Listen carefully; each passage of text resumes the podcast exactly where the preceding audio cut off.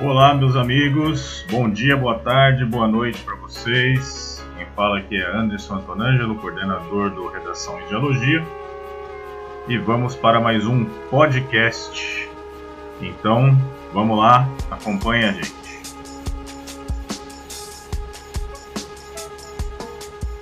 Bom, o nosso podcast hoje é sobre o termo infodemia.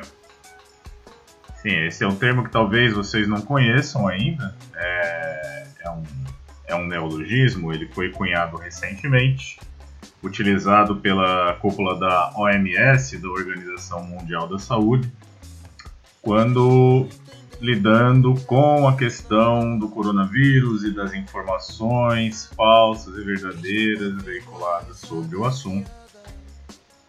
E pensando nisso, nós aqui do Redação Ideologia elaboramos um tema sobre a questão da infodemia, que é um ponto que possivelmente será debatido nas provas adiante, então vale a pena a gente ficar atento a isso.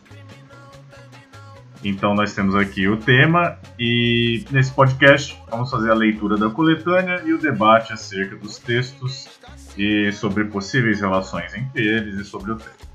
Tá ok? Então, vamos adiante. O primeiro texto da coletânea, como vocês podem ver, é um texto do New York Times, do, da data de 7 de fevereiro, especificamente, e o texto diz, é, traz no seu título que a OMS, a Organização Mundial da Saúde, combate uma outra pandemia além do coronavírus, uma infodemia. Com a ameaça do crescimento do coronavírus, Alexandra Kuzmanovic sentou-se em seu computador em Genebra na segunda-feira e enviou um e-mail importante sobre saúde pública. Ela trabalha para a Organização Mundial da Saúde e seu objetivo era avaliar e impedir que uma disseminação global, não do vírus perigoso, mas de informações falsas perigosas ela queria interromper o que seus colegas da agência de saúde estão chamando de infodêmico. Ela enviou um e-mail a um contato no Pinterest, o gigante da mídia social de compartilhamento de imagens com sede aqui em São Francisco, para perguntar se o site poderia ajudar a, a World Health Association, uh, Organization, a Organização Mundial da Saúde, combater a disseminação ardente de desinformação, mentiras e rumores sobre o novo vírus. Oferta aceita. A partir de quinta-feira à tarde, quando os usuários do Pinterest pesquisam o coronavírus, eles obtêm um link para uma página de caça-mitos do coronavírus da, da Organização Mundial da Saúde. Desde o ataque do vírus, Kuzmanovic disse que ela e seus colegas mantêm contato regular com os maiores e mais poderosos disseminadores de informações do mundo, incluindo Facebook, Twitter e Google, além de influenciadores de mídia social em todo o mundo. New York Times, 7 de fevereiro. Bem, gente, esse daqui é um texto que mostra o quanto é, a Organização Mundial da Saúde está se preocupando com a questão da informação, o quanto ela é relevante, porque não seria natural pensar num primeiro momento que quem fosse, né, quem, quem tomaria a, vamos dizer, a linha de frente do combate à questão da desinformação seria a organização, seria a Organização Mundial da Saúde. Isso não é muito previsível, né? Então, é, conseguimos perceber que ah, o problema tomou uma, uma, né, uma dimensão é, de gravidade quando a Organização Mundial da Saúde exatamente é, resolve trabalhar em cima da questão da informação. Provavelmente porque a desinformação, principalmente no caso de uma pandemia grave como a da Covid-19, do coronavírus, pode levar à morte né? Como é, muitas informações circulam por aí, com receitas caseiras de, de remédio, com a ideia de que a ingestão de álcool é, pode levar a uma é, a imunidade, com a ideia de que a ingestão de determinados alimentos pode levar uma imunidade. E, e as informações nas quais a gente pode confiar, enfim, elas vêm da OMS ou elas vêm dos Ministérios da Saúde do mundo. É, então, a própria Organização Mundial da Saúde, World Health Organization, é, ela se demonstrou muito preocupada com a questão então resolveu dar um passo à frente em relação à postura quanto a, ao que eles chamam de infodemia. Lembrando que né, outros termos que foram que surgiram como é, neologismos nos debates nos anos anteriores acabaram tendo bastante repercussão nas provas, como é o caso, por exemplo, de fake news né, que acabou se tornando um conceito é, de conhecimento público global. Então, aqui, no primeiro texto, temos a preocupação da Organização Mundial da Saúde com a, essa, essa circulação de informações falsas, a qual eles chamaram de infodemia, assim como é, utilizamos o termo demia, que vem né, de povo, vem de, de, de, de pessoas no, no, no grego.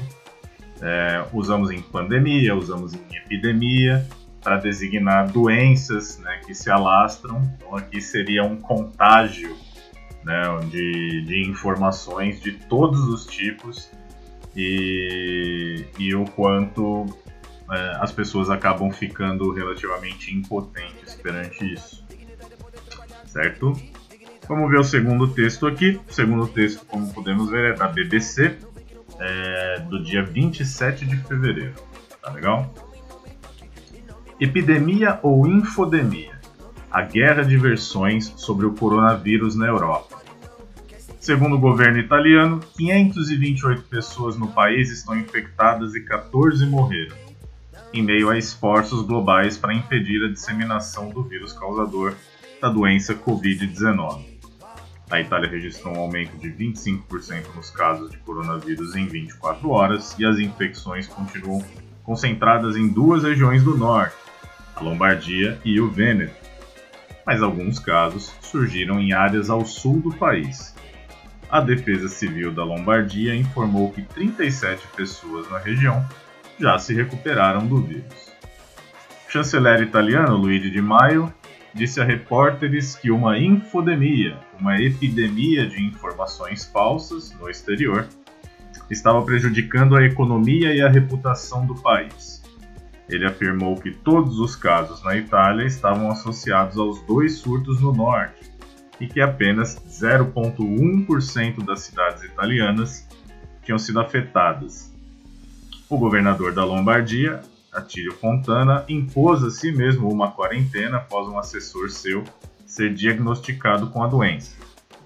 Ele afirmou no Facebook que os demais integrantes da equipe estavam livres da doença, mas que permaneceriam isolados por 14 dias.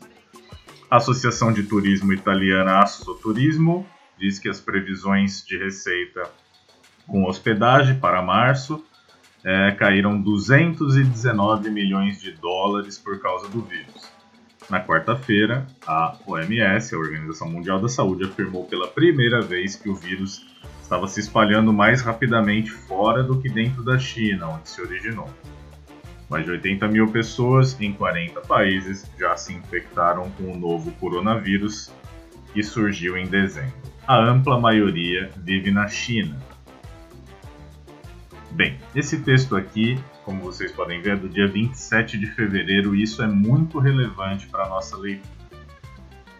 Certo? Então, em 27 de fevereiro havia 14 mortos na Itália. Nós estamos hoje no dia 10 de abril, um mês e meio depois, e a Itália passou dos 14 mil mortos. Então, nós agora, né, um mês e meio depois, conseguimos ver com com bastante clareza a dimensão é, do alcance do coronavírus. Mas na época, é, aqui, como a gente pode ver, o chanceler italiano Luigi Di Maio disse que todo esse alarde é, sobre o coronavírus, sobre a Covid-19, era uma infodemia. Então ele se utilizou ali da, do termo que a OMS acabou cunhando, né, para reafirmar o lado contrário. Então, de que a preocupação com a, a doença, que é a preocupação com a pandemia, era um exagero, né, que representava uma infodemia. Ele achava que era uma gripezinha, né? E pudemos ver que, enfim, o, os números acabaram afirmando o oposto trágico para nós. Né? Então, é interessante como, mediante o conceito de infodemia que a OMS trouxe à tona, é, o próprio chanceler italiano, nesse caso, ele se apropriou do termo para lançar uma ideia que não condizia com a realidade, que é de que o impacto da, né, do, do, do, da, da Covid-19 não era tão relevante assim. Então, é, isso demonstra a complexidade dessa ideia da infodemia, né? Ah, no que acreditar, no fim das contas. Nós estamos aqui num, num mar de, de informações que vem o tempo todo do mundo inteiro, por todos os meios, pela televisão, pelo rádio, pelo podcast, que vem pelo WhatsApp, que vem pelas redes sociais, e o que e vem informação verdadeira, e vem informação falsa, e vem informação que é parcialmente verdadeira, parcialmente falsa, vem argumento, vem opinião, no que acreditar. Né? Essa é a questão da infodemia. É quase como se fôssemos tomados por um tsunami de informações, né? um, um contágio maciço e, e que dessa maneira fosse difícil para nós é, saber exatamente como se portar perante toda, todas essa, toda essa gama de informações que nos chegam. Né? Vamos adiante. O próximo texto é exatamente de um mês depois em relação a esse texto que nós vemos agora. Então, é de 27 de março. Então, perante isso, vamos conseguir fazer uma comparação interessante entre o panorama do dia 27 de fevereiro e a realidade do dia 27 de março. Itália tem quase mil mortes causadas pela Covid-19, o recorde diário. Ah, mil mortes causadas naquele dia especificamente, não no total. Né? É, o número de mortes na Itália por causa do Covid-19 a doença causada pelo coronavírus aumentou em 919, disse a Agência de Proteção Civil nesta sexta-feira, 27 de março. Até agora, 9.143 pessoas morreram por conta da epidemia no país. É o recorde para um único dia. Antes, havia sido 21 de março, quando 793 pessoas haviam morrido. No entanto, 50 delas são referentes a mortes de quinta-feira, na região do Piemonte, que foram contabilizadas nesta sexta-feira. A região mais atingida é a da Lombardia, onde fica a cidade de Milão. Lá houve 5.402 mortes. No dia 22 de março, durante uma entrevista à TV RAI, o prefeito de Milão, Giuseppe Sala, afirmou que errou ao divulgar no fim de fevereiro um vídeo que dizia que a cidade não pode parar. Muitos se referem àquele vídeo que circulava com o título Milão não para. Era 27 de fevereiro, o vídeo estava explodindo nas redes e todos o, divulgaram, inclusive eu. Certo ou errado? Provavelmente errado, ele afirmou a RAI no domingo 22 de março. Bem, é, como vimos em 27 de fevereiro, havia 14 mortos na Itália do, do, do coronavírus e os políticos é, tendendo a contemporizar a importância da pandemia, da doença ali, e exatamente um mês depois, 9.143 mortos, certo? E então aquela acusação né, de que tudo não passava de infodemia por parte ali do, do prefeito, do, do chanceler Luigi de Maio, é, no fim das contas acabou é, acabou sendo um tipo de, de posicionamento que tirou a importância do combate ao vírus e talvez isso tenha aberto a possibilidade para que o contágio tenha sido tão grave no caso da Itália, né? Como vimos agora nesse terceiro texto, que é da, da Globo.com, é, o próprio prefeito de Milão, uma das cidades mais afetadas da Itália, do norte da Itália, no dia, 22, no dia 27 de fevereiro, um mês antes, tinha compartilhado no, no Instagram dele, no Twitter dele, é, um, uma, uma imagem com uma hashtag, algo como a ah, Milão não, não para. Né? Algo muito próximo do que a gente viu circulando em alguns lugares é, né, por alguns políticos aí no Brasil, como o Brasil não pode parar.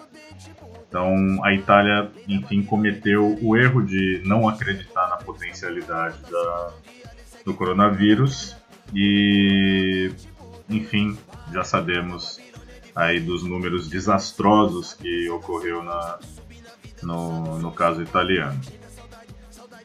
E talvez se é, eles tivessem tratado a informação da OMS da maneira correta, talvez os números tivessem sido muito menores. É possível, é possível que sim. Né? Mas o fato de que os políticos, os próprios políticos, os representantes do povo, acabaram contemporizando o, a doença, isso acabou gerando um, um relaxamento da população. Né? É assim que a informação mata, né? como o, os próprios representantes, aqueles que são é, incumbidos de serem líderes, de serem guias do seu povo, eles é, passam as informações é, não, vamos dizer erra, erradas, mas as informações não recomendadas, né, pelos órgãos competentes, eles estão colocando essas pessoas em risco. E aí a gente pode até pensar, né, que boa parte das mortes da pandemia é, derivam dessa infodemia, desse maltrato em relação às informações. Né? Vamos adiante, vamos ver o último texto, que fala mais do contexto nacional. É um texto do UOL, de alguns dias depois em relação a esse último que nós lemos. É um texto do dia 31 de março da, e diz o seguinte: coronavírus, grupos usam notícias falsas para apoiar a postura de Bolsonaro. A seguinte frase pipocou no grupo de WhatsApp na manhã desta segunda. Os erros ortográficos mantidos pela reportagem. Tudo o que precisamos fazer para vencer o vírus corona, precisamos ingerir mais alimentos alcalinos que estão acima do nível de pH do vírus. A fonte, afirma a notícia falsa, é uma revista de virologia, sem nome, página 19. É prática constante entre grupos de apoiadores do presidente Jair Bolsonaro mensagens desse tipo. A reportagem do UOL vem monitorando esses grupos desde fevereiro e mais uma vez fica clara a relação entre o discurso do chefe da nação e a disseminação de conteúdo que, para apoiá-lo, se baseia em afirmações distorcidas ou falsas. O UOL voltou a acompanhar as redes bolsonaristas um dia depois de Bolsonaro contrariar todas as recomendações científicas de isolamento no combate à pandemia de Covid-19, doença causada pelo novo coronavírus, e fazer um passeio pelo Distrito Federal. É importante frisar que não há remédio nem vacina descoberta ainda para frear o novo coronavírus de acordo com a OMS, com a World Health Organization é, e o Ministério da Saúde, não existe nenhuma substância, incluindo alimento e bebidas, comprovadamente eficaz contra a Covid-19.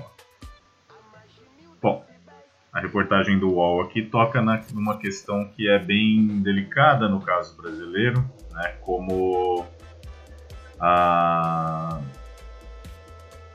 o posicionamento em relação a, a determinados assuntos é, dentro de uma mentalidade mais simplista, mais maniqueísta, mais tacanha, acaba sendo motivo de supostamente posicionamento político, à esquerda ou à direita.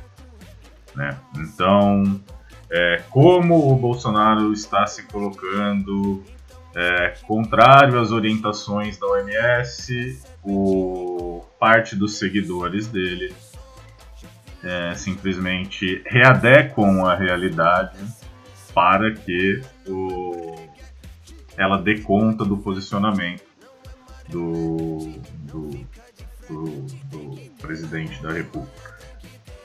Então, a criação de notícias falsas muitas vezes acaba colocando a, essa, esse viés ideológico em primeiro plano e isso é muito perigoso, né? Porque vemos aí é, quando a gente fala sobre saúde, quando a gente fala sobre uma doença que devasta populações pelo mundo, que mata tanta gente, qualquer mínima informação falsa, ela é um ato de irresponsabilidade fenomenal, né? É uma irresponsabilidade com o outro, né? Com um outro ser humano, com o um indivíduo, é realmente colocar a vida do outro em risco e isso vem acontecendo não só no Brasil, é claro, mas vem acontecendo no Brasil com regularidade esse surto de manipulação de informação para que é, ela funcione para um determinado propósito político. Então, nesse caso, muitas informações circulando, falsas pelas redes sociais, pelo WhatsApp, e isso é mais um reflexo dessa infodemia, né, desse termo trazido pela OMS para o debate. É... Bom, esses foram os textos da coletânea e vamos ler a proposição que nós elaboramos aqui para que vocês possam trabalhar com esse tema, esse tema tão atual, esse tema que vai aparecer nas provas ao longo do ano, é, mesmo nas, nas outras provas que não só de redação, claro, mas in, in, com certeza, invariavelmente vai acabar aparecendo também na, nas redações. A palavra infodemia é utilizada pela OMS nesse ano de 2020 no contexto da crise relativa a pandemia do novo coronavírus tem aparecido com regularidade em reportagens ao redor do globo. Sua formação une o prefixo info, que faz referência direta à ideia de informação, com o termo grego demia, demos, povo. Normalmente utilizado para se referir a surtos contagiosos de doenças, assim, infodemia seria o surto informacional pelo mundo conectado, de todo tipo de informação, espalham-se tanto informações úteis e factuais quanto as tão debatidas fake news. A partir das informações acima, elabora uma dissertação argumentativa em prosa de até 30 linhas, discutindo o seguinte tópico: os impactos da infodemia no mundo contemporâneo. Fica aqui a nossa sugestão de tema para prática, é, para prática, para reflexão para o treino. É... E esse podcast vai ficando por aqui.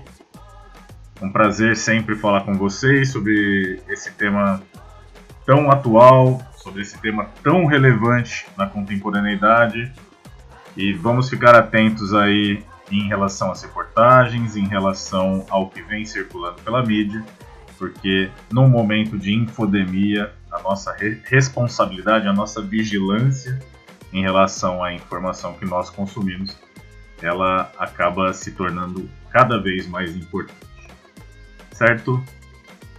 Sou Anderson Antonângelo, conversando com vocês direto do Porto, da cidade do Porto, em Portugal. É... E esse foi mais um podcast do Redação e Dialogia. Um abraço e até a próxima. Tá da cidade. Tem bolso pegando fogo no jogo da atrocidade. Coco louco, bicho solto.